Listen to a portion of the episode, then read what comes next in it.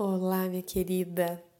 Bom, conectada então com todas as mulheres do seu sistema familiar, com toda a energia da mulher que existe em você.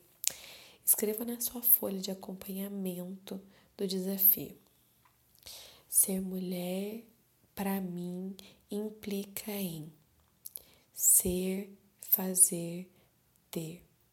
Coloque todas as palavras que forem surgindo em sua mente. Você vai perceber os padrões que têm reverberado na sua vida.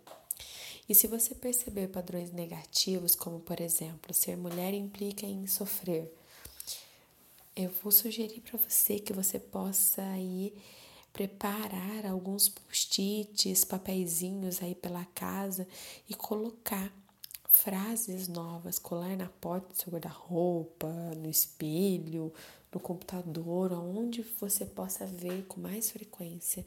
E você vai colocar frases positivas opostas a essa. Por exemplo, a negativa seria ser, ser mulher implica em sofrer. A positiva, ser mulher implica em ter sabedoria para lidar também com o sofrimento. E assim você vai fazer todos os dias, olhar para essas frases e transformar essas frases negativas em frases positivas, né? Transformando aquilo que a história um dia te fez acreditar na verdade, né? Como, como sendo sua verdade. Então, observe bem o seu desafio de hoje.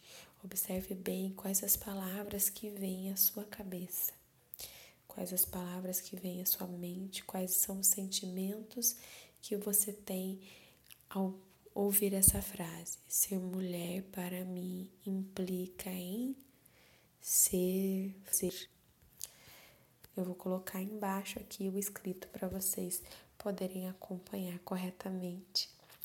E depois compartilhe comigo aí como foi. Beijo!